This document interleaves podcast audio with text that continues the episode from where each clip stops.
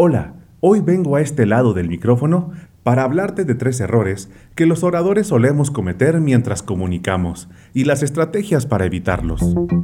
Nación Podcast presenta Al otro lado del micrófono, tu ración de Metapodcasting Diaria.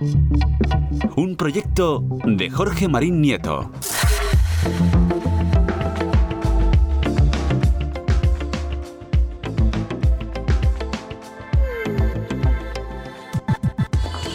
Hola, soy Daniel, creador del podcast Blanco y Negro, el trasfondo de las cosas. Si bien existen muchos errores que le restan efectividad o elegancia al mensaje, hoy en especial quiero hablarte de tres muy comunes y ofrecerte ideas para que puedas evitarlos.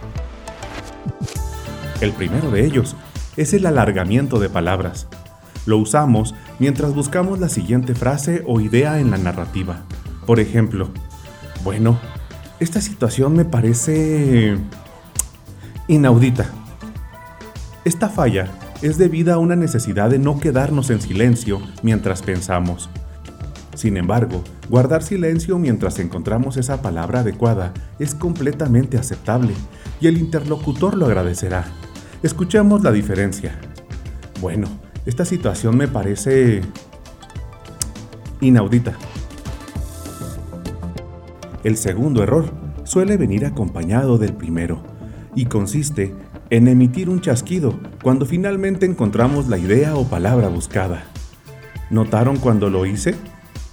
Bueno, esta situación me parece inaudita. Este sonido es equivalente a una especie de grito de eureka. Sin embargo, cuando se hace un uso excesivo de él, puede llegar a ser desagradable y distraer a la audiencia.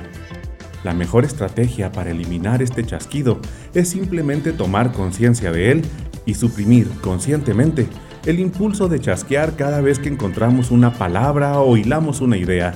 Y con este ajuste, nuestra oración sonaría así. Bueno, esta situación me parece inaudita.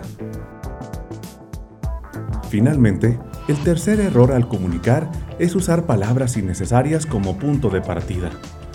En la oración de hoy, cada vez que inicié comencé con un bueno, lo cual es completamente innecesario. Algunos también usan la palabra este o similares para luego comenzar a construir su discurso. Sin embargo, esta forma de iniciar le resta elegancia a tu comunicación.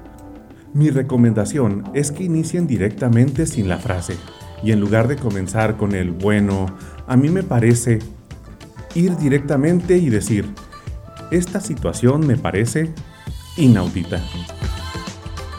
Y ahora sí, escuchemos el contraste entre la frase inicial y la frase final. Bueno, a mí esta situación me parece inaudita. O esta situación me parece inaudita. Espero que te hayan servido estos consejos y ahora me despido yendo a donde están ustedes, al otro lado del micrófono.